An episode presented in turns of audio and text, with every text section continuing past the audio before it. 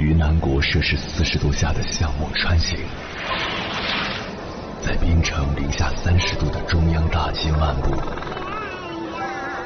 往十里洋场听罢一曲天涯歌女，西出阳关凭黄沙穿金甲，风霜雨雪，四季如歌，不曾倦怠。我翻越高山，趟过大河，无所畏惧水深和火热，只为打破这千山万水的阻隔，与你相遇。我是英波，我在原来的地方等你，不见不散。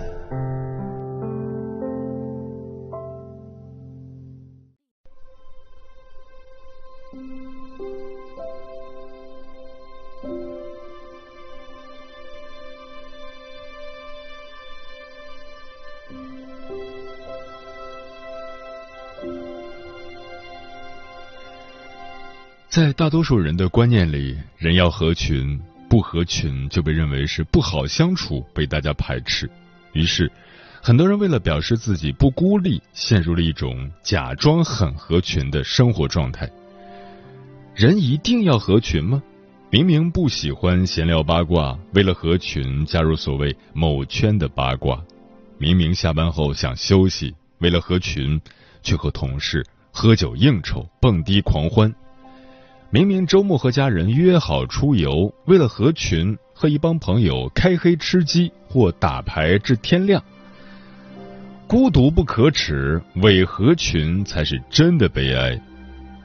孤独二字，我们拆开来看，孤是王者的意思，独是独一无二。孤独并非是空虚和寂寞，孤独者不管处于什么样的环境。都能让自己安静，都能自得其乐。庄子说：“独往独来，是谓独有；独有之人，是谓至贵。”孤独让一个人变得出众，而不是合群。和别人在一起，我们总处于社会状态；只有在孤独中，我们才接近自然状态。孤独是自己走向自己。当我们不用被迫与他人对话，才有时间与自己对话。社交可以体现一个人的外在价值，但孤独却能塑造一个人的内在价值。对于孤独，古人有诸多的诠释。《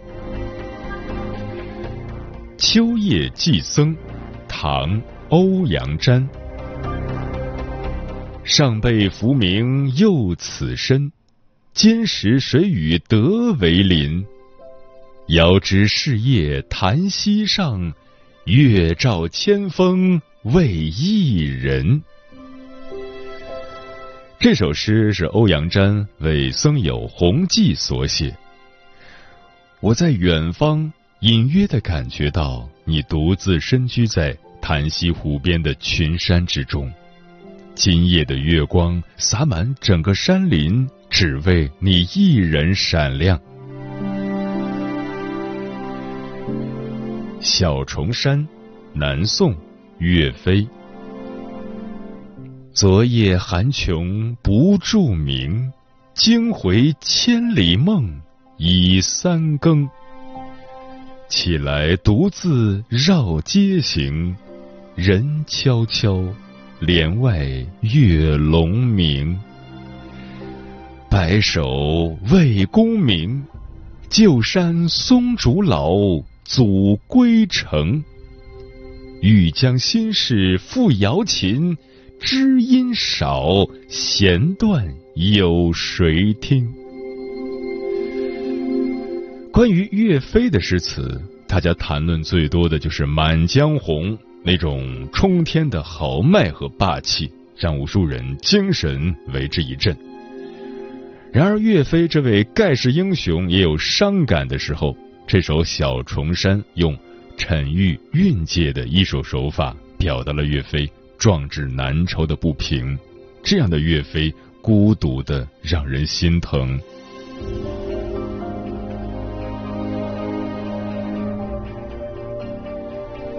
竹里馆，唐·王维。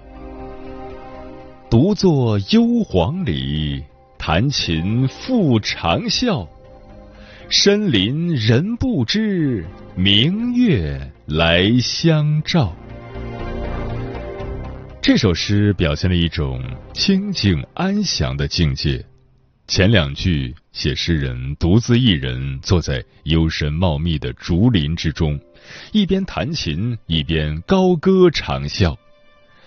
其实，不论弹琴还是长啸。都体现出诗人高雅闲谈、超凡脱俗的气质，而这却是不容易引起别人共鸣的。《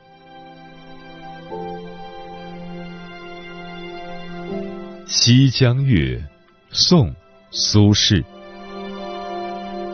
世事一场大梦，人生几度秋凉。夜来风叶已明廊。看取眉头鬓上，久见长愁客少，月明多被云妨。中秋水雨共孤光，把盏凄然北望。提起苏轼的中秋词，大家都会想起那首著名的《水调歌头》。但同是写于中秋的这首《西江月》，情绪却显得非常落寞，大概是写于被贬黄州之时。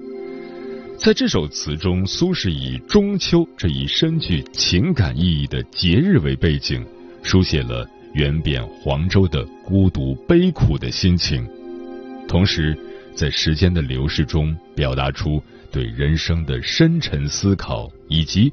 对人世真情的深深眷恋。《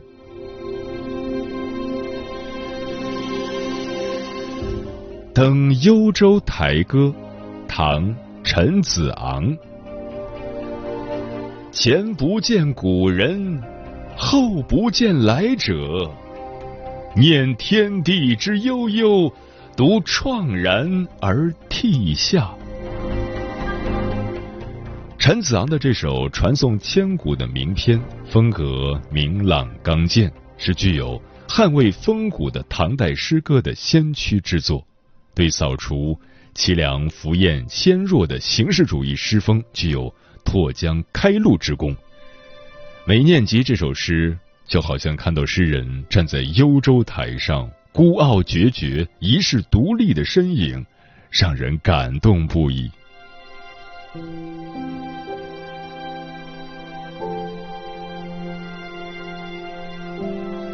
江雪，唐·柳宗元。千山鸟飞绝，万径人踪灭。孤舟蓑笠翁，独钓寒江雪。诗人只用了二十个字，就描绘了一幅幽静寒冷的画面，在下着大雪的江面上。一叶小舟，一个老渔翁，独自在寒冷的江心垂钓。天地之间一尘不染，万籁无声。渔翁的生活是如此清高，渔翁的性格是如此孤傲。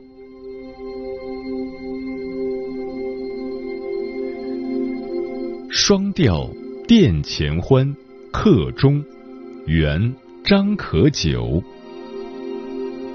望长安，前程渺渺鬓斑斑。南来北往随征雁，行路艰难。青泥小涧关，红叶盆江岸。百草连云栈，功名半纸，风雪千山。前程渺茫，鬓白斑斑，一生都在风雪千山中漂泊，最后却只得了这半纸功名。张可久是元代散曲清丽派的代表作家，与乔吉并称为元散曲两大家。其散曲多为欣赏山光水色、书写个人情怀和应酬怀古之作。明代的太和正音谱将张可久誉为词林之宗匠。其实，孤独与合群都是个人选择，不迎合未必不可爱。在时间的长河里，在浩瀚宇宙中，作为个体的人，在这时空里，卑微如尘土。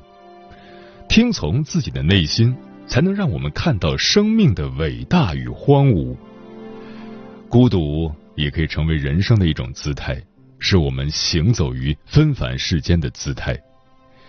不急不缓，享受一季花开的明媚，守候一季飘雪的纯澈，不被浮名蒙蔽双眼，不让虚伪遮住心灵。我们谦恭温雅，与世无争，但我们有傲骨，有锋芒。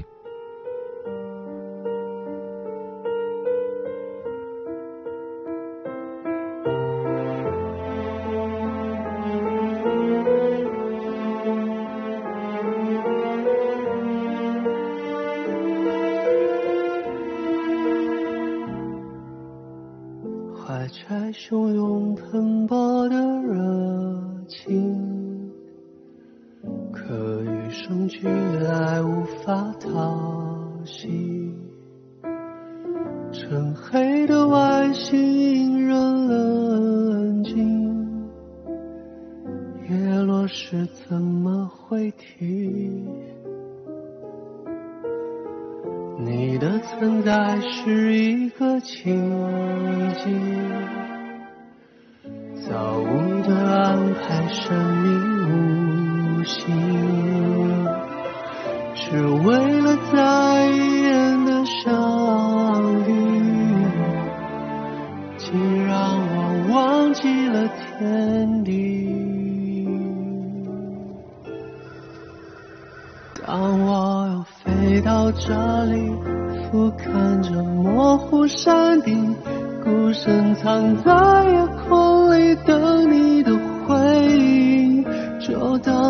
是我不吉利，不能拥有美好幸运，只愿你远方能感应。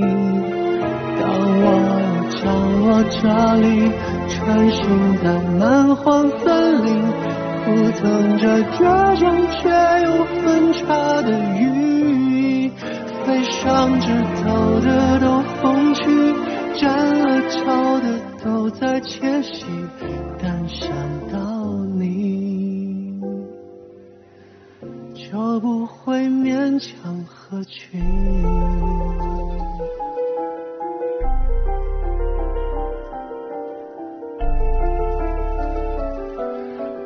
感谢此刻依然守候在电波那一头的你。你现在听到的声音来自中国交通广播《心灵夜话》栏目《千山万水只为你》，我是迎波。今晚跟朋友们聊的话题是：有一种合群叫伪合群，对此你怎么看？微信平台中国交通广播期待各位的互动。行者无疆说：“群居生活的我们，总是试图通过合群来获得内心的归属感和认同感，而不合群被默认为另类的存在，仿佛在向世人昭示你不被接纳、不被喜欢。生而为人，背负的枷锁已然太多，如果还需减掉羽翼，伪装合群，迎合他人，实在可悲。”书童说：“现实中享受孤独的人都会背负清高、不懂世故的怪物之名。人一撇一捺，摇摆好尺度，把握好平衡，才能立足于社会。毕竟伪合群也是对这个群居社会的一种妥协。”纸鸢说：“特立独行也不错。以前我的微信名就叫特立独行的羊。”我们老板说这样会显得你和别人格格不入。我说无所谓啊，反正我也不是来交朋友的，和同事就保持同事关系就够了，只是同事，不是朋友。枫叶轻飘说，有些人看起来合群，其实只是怕自己被孤立而盲目的去跟风。伪合群是一种妥协、不够自信的行为，没必要去刻意合群。只要你足够优秀、足够有能力，随时随地都可以成为群的中心。嗯，我们都知道，在一个集体中待久了，从众惯了，就会逐渐丧失自己的判断，沦为集体意志的奴隶。但正如毛姆说的那样，就算有五万人主张某件蠢事是对的，这件蠢事也不会因此就变成对的。你以为你在合群，其实只是在被平庸同化。接下来，千山万水只为你，跟朋友们分享的文章选自精读，名字叫《你不需要去刻意迎合别人，真实的你就很好》，作者小椰子。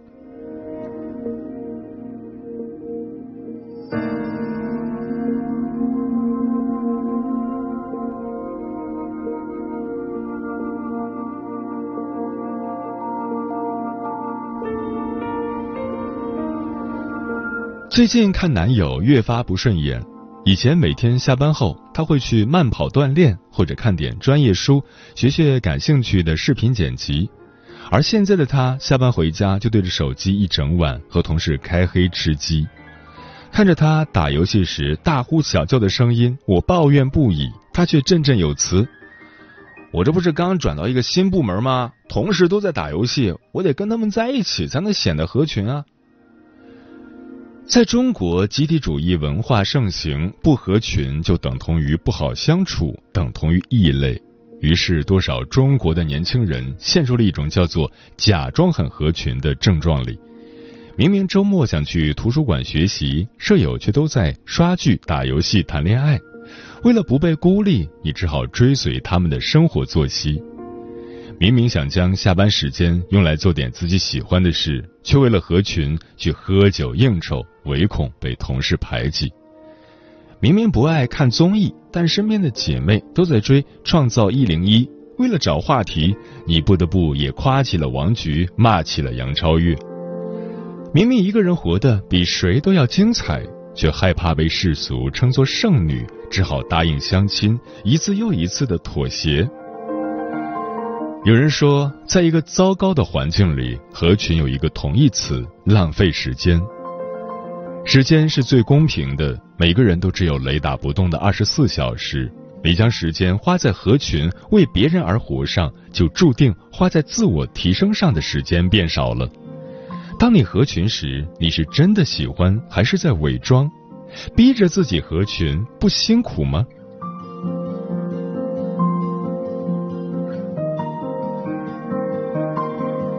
自媒体作者老 K 说过这样一件事情：有一年假期，他回老家见到了很久没见的小学同学周一泽。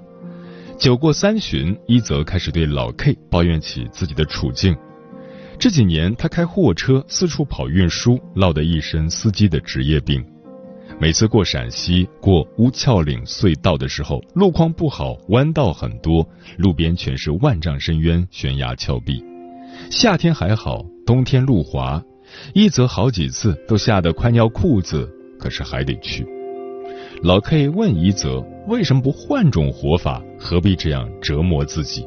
一泽特别正经的告诉他：“我们村的年轻人这些年一直跑货车，不上学的年轻人都在干这一行当。我也不知道为什么稀里糊涂的就去做司机了，不去会显得非常不合群。”别人都在做这个行当，我不去做，我就落后了。我得跟他们合群，这样他们才会带着我多拉货、多挣钱。虽然有时候让我跑的线路不好，跑夜车也比较多，但是我觉得为了融入他们的圈子，我得去跟他们一块儿打拼。为了合群，有多少年轻人甚至搭上了自己的人生？他们在从众心理的推动下，忘记了自己的追求和目标，失去了自身的判断，最后只能让生活越过越糟。为了合群而放弃思考，在群体中不负任何人，却唯独辜负了自己。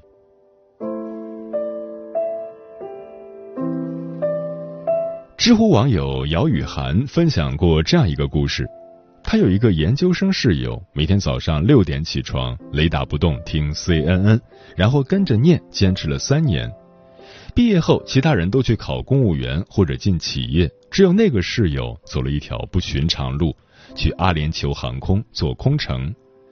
于是，在所有合群的人都朝九晚五，活得越来越平庸的时候，他已经飞遍了千山万水。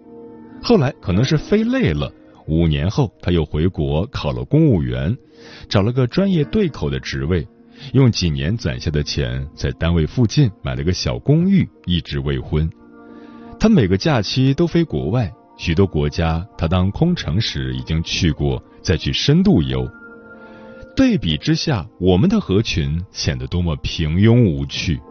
我们按部就班的生活，在大学里肆意的挥霍着青春。毕业后找一份稳定的工作，再努力攒钱，幻想有一天能周游世界。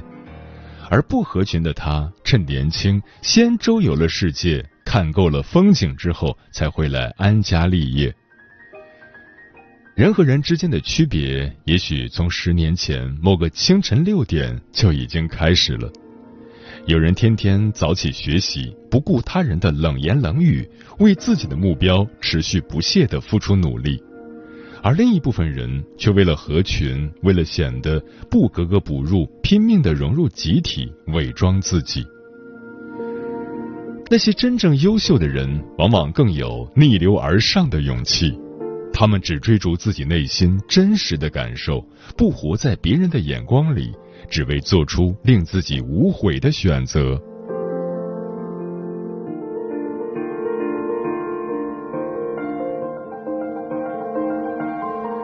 比起伪合群，那些不太合群的人，有时候反而显得更可爱。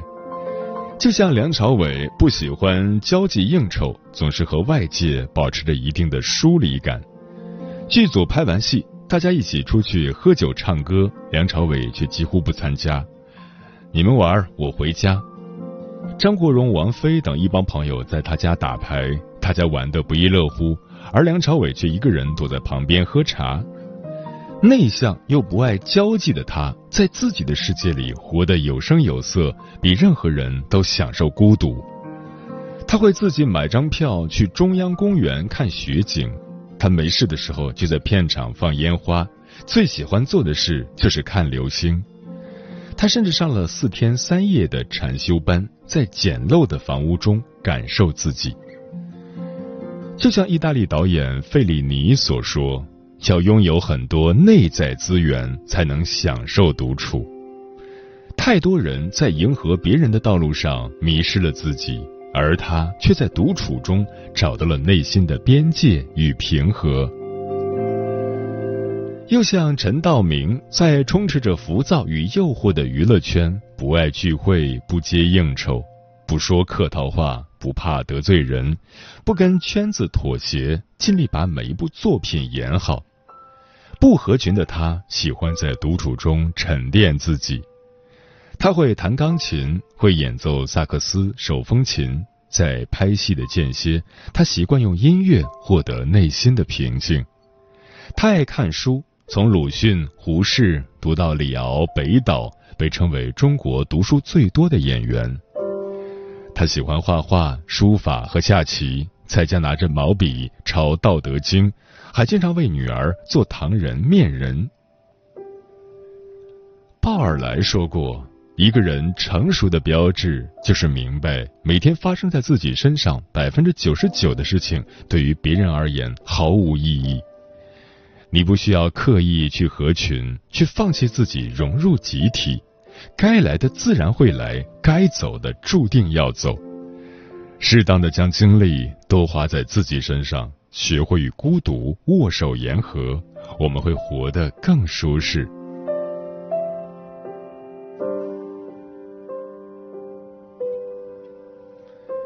合群还是独立？说到底，这只是一种选择。没有所谓的对错，关键是听从你内心的想法。如果你为了不显得格格不入而逼迫自己去迎合别人，不敢去做自己真正喜欢的事情，这才是问题。余华写过一段话：“我不再装模作样的拥有很多朋友，而是回到了孤单之中，以真正的我开始了独自的生活。有时我也会因为寂寞而难以忍受空虚的折磨，但我宁愿以这样的方式来维护自己的自尊，也不愿以耻辱为代价去换取那种表面的朋友。你不需要去刻意迎合别人，真实的你就很好。与君共勉。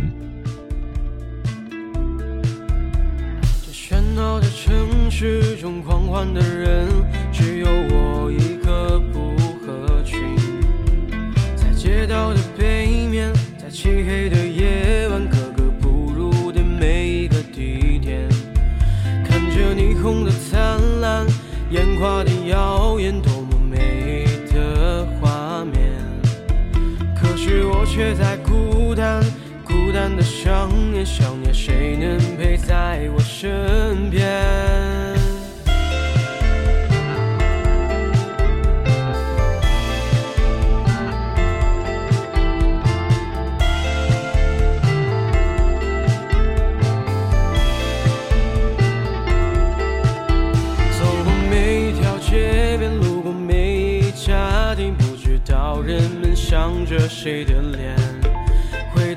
出的地点，等待人物的出现，直到看见了夜晚。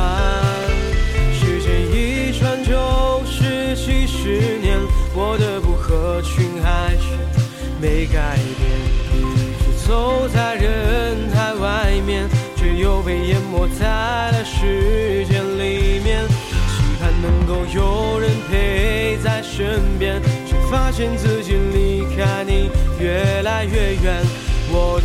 合群围绕着我的孤单，不合群的忘了？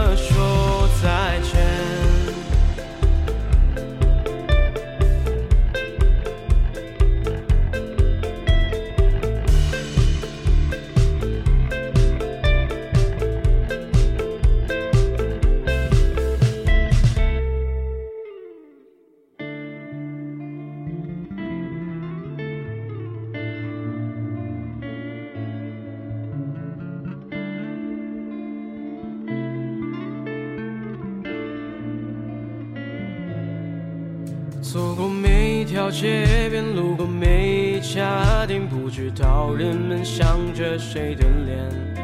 回到最初的地点，等待人物的出现，直到看见了夜晚。